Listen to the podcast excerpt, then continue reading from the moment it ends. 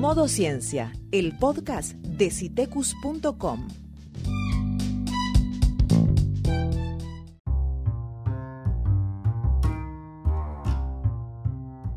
Pone tu smartphone, tablet o computadora en modo ciencia.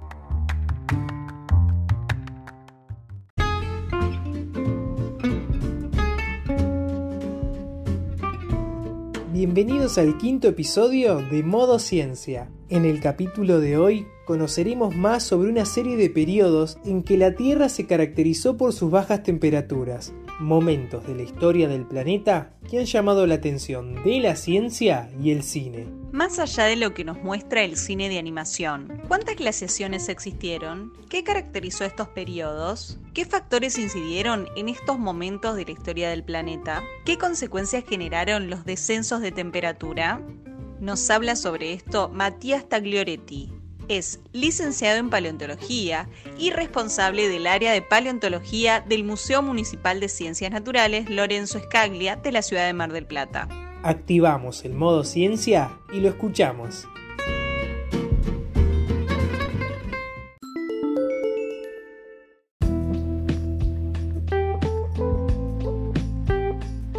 Las eras glaciales, eras de hielo, también llamadas casas frías, son lapsos de tiempo en donde las temperaturas medias del planeta Tierra son muy bajas y en consecuencia el ciclo del agua se encuentra profundamente modificado.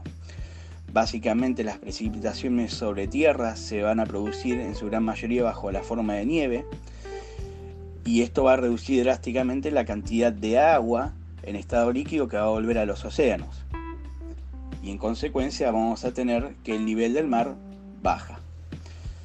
El resultado de todo esto va a ser la expansión de los hielos continentales. Esto quiere decir que la superficie de la Tierra se va a ir eh, llenando de capas de hielo. Para la historia del planeta Tierra tenemos registrados seis eras glaciales. Estas tienen duraciones que van de entre 15 a 300 millones de años. Y si analizamos cada una de estas eras glaciales, vamos a ver que hay momentos más fríos, que los llamamos periodos glaciales, y momentos un poco más cálidos o no tan fríos que los vamos a llamar periodos interglaciares, o sea, entre glaciares. Existen varios mecanismos o procesos que explican el, origen de las glaciaciones. Eh, podemos dividir estos mecanismos en dos grupos, los que se originan por cuestiones propias del planeta Tierra o intrínsecos, como puede ser la distribución de los continentes, que básicamente eh, la distribución de los continentes va a determinar cómo se van a mover las corrientes oceánicas y también relacionado con el índice de continentalidad. Las corrientes oceánicas son fundamentales al momento de distribuir el calor recibido del Sol. Y el índice de continentalidad tiene que ver con la cantidad de tierra emergida en comparación directa con la superficie oceánica circundante. Si hacemos una comparación rápida, vemos que el hemisferio sur tiene menos superficie continental que el hemisferio norte y esto se traduce en el efecto amortiguador de la temperatura que tiene el agua, que en este caso es el océano. Esto va a determinar que haya menos diferencia de temperatura entre el día y la noche y a una escala más amplia entre las estaciones. Otro factor interno sería la actividad volcánica, que puede determinar la cantidad de vapor, de agua y dióxido de carbono que va a circular en la atmósfera. Estos son los dos gases eh, de efecto, los dos gases de efecto invernadero principales que tiene nuestra atmósfera. Otro mecanismo interno puede ser eh, y que está siendo evaluado actualmente es eh, los cambios en el campo magnético terrestre, el cual se origina a 5.000 kilómetros de profundidad entre el núcleo interno y el núcleo externo del planeta Tierra, que funcionaría en este caso como un gran dínamo. Entonces estos cambios en el campo magnético terrestre se está evaluando qué, incidencia puede tener en, los cambios del clima. Y por último, dentro de los mecanismos internos tenemos el tipo y magnitud de la actividad biológica. O sea, los organismos somos también un factor dentro del cambio o de los cambios del clima en el planeta Tierra. Pensemos que el oxígeno que estamos eh, respirando hoy en día proviene en gran medida de la actividad de las primeras bacterias fotosintéticas que comenzó hace 3.500 millones de años atrás. Sin, embargo, gran parte de ese primer oxígeno libre que se habría producido se va a fijar en la oxidación de distintas rocas de la superficie terrestre, en gran medida rocas con alto contenido de, hierro. No va a ser hasta mil millones de años después de la aparición de estas primeras eh, organismos fotosintéticos que van a originarse las células eucariotas fotosintéticas, o sea, las células que actualmente estarían formando las plantas que conocemos hoy en día. Em, estas, eh, la actividad fotosintética de estas células ya más complejas van a disparar los niveles de oxígeno hasta llegar a la concentración actual. Sin embargo, antes de que esto ocurriera, la atmósfera hace 2.400 millones de años atrás poseía grandes cantidades de metano que formaban nubes y que era producido indirectamente por una fauna de microorganismos reductores de, sulfatos. Recordemos que el metano también es otro gas de efecto invernadero. Em, ¿Qué es lo que pasa? Al tiempo en que el metano aumenta, el hidrógeno se va escapando de la atmósfera hacia el espacio exterior. Y esto va a dejar lugar para que el oxígeno eh, empiece a saturar la atmósfera. Em, esto va a producir de que el nivel de oxígeno hace 2.500 millones de años atrás llegue a valores de hasta 12 veces más que la concentración actual. A esto se lo llamó el gran evento de oxigenación.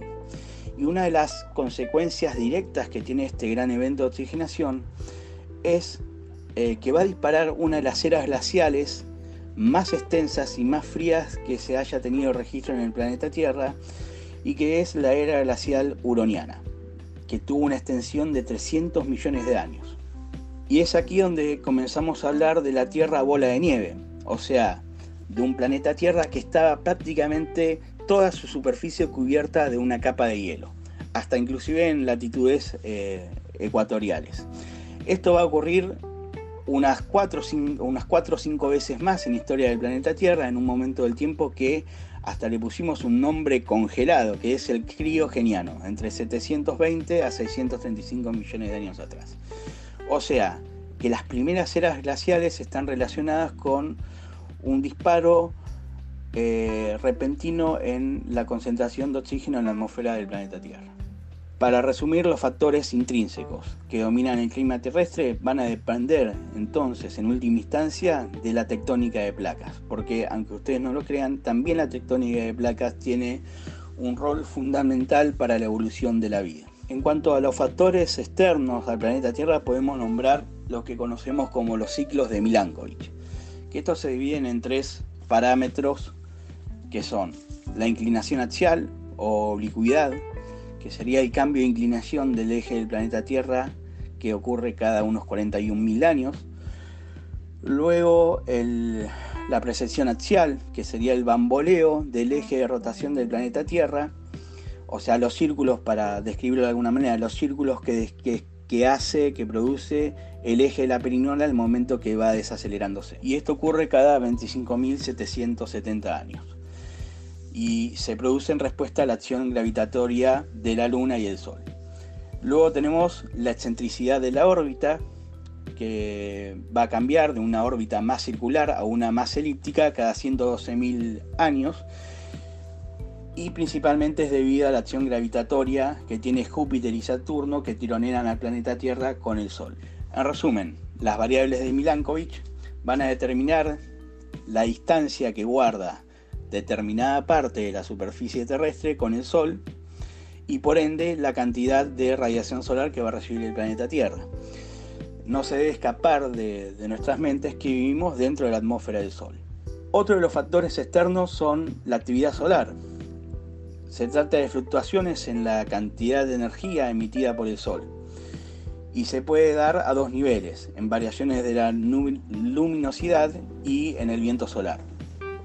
Ambas suelen estar interrelacionadas y tienen efectos visibles como son las manchas solares, que se lo conocen como ciclo de Gleisberg, que tiene un periodo entre 72 a 83 años, y que habría sido el causante del famoso mínimo de Maunder, que según parece sería el, que originó la pequeña edad de hielo entre el 1645 y 1715. Pueden buscar en la web fotos y cuadros de Europa para esa época y algunas de las fotos y cuadros pueden mostrar el río Támesis congelado y cómo la gente estaba haciendo patín sobre hielo sobre el Támesis. Básicamente esto coincide con un momento donde no hay manchas solares y por ende hay un mínimo de actividad del Sol. Este mínimo de actividad del Sol va a traer que menor radiación eh, solar esté llegando al planeta Tierra, con lo cual recibimos menos calor del Sol. Otro de los factores externos al planeta Tierra están, eh, podemos nombrar la actividad de los rayos cósmicos.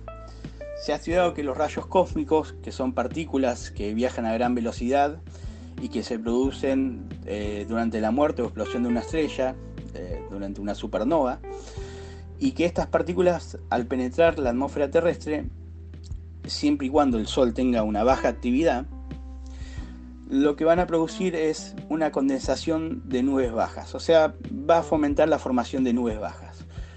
Esto lo va a provocar que a su vez eh, un enfriamiento de la atmósfera, ya que se reduce la insolación de la superficie terrestre.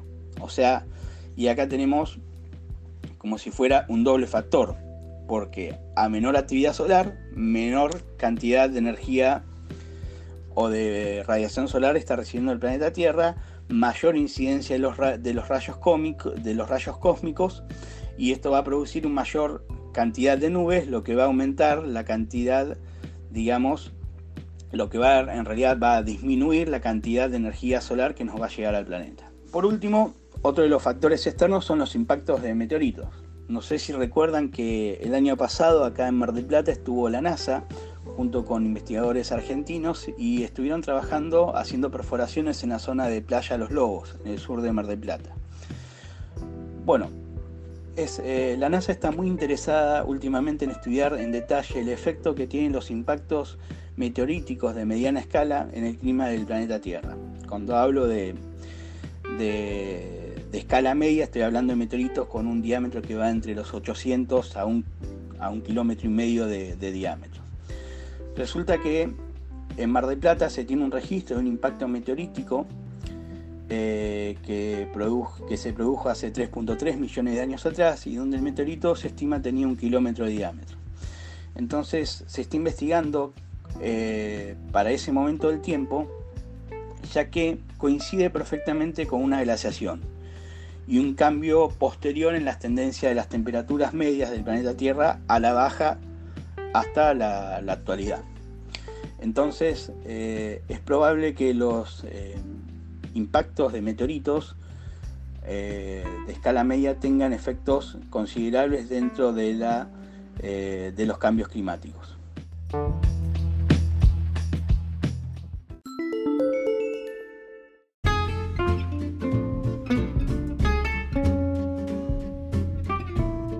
Aquí la primera parte de un tema realmente apasionante, pero atentos porque en el próximo capítulo conoceremos más sobre las eras de hielo. Pueden acceder a más contenido sobre ciencia, tecnología y sustentabilidad en citecus.com. Hasta el próximo episodio.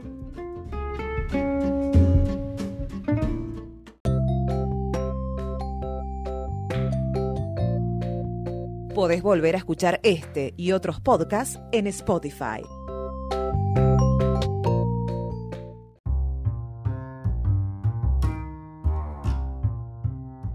Visítanos en citecus.com. Encontranos en las redes sociales como Citecus OC.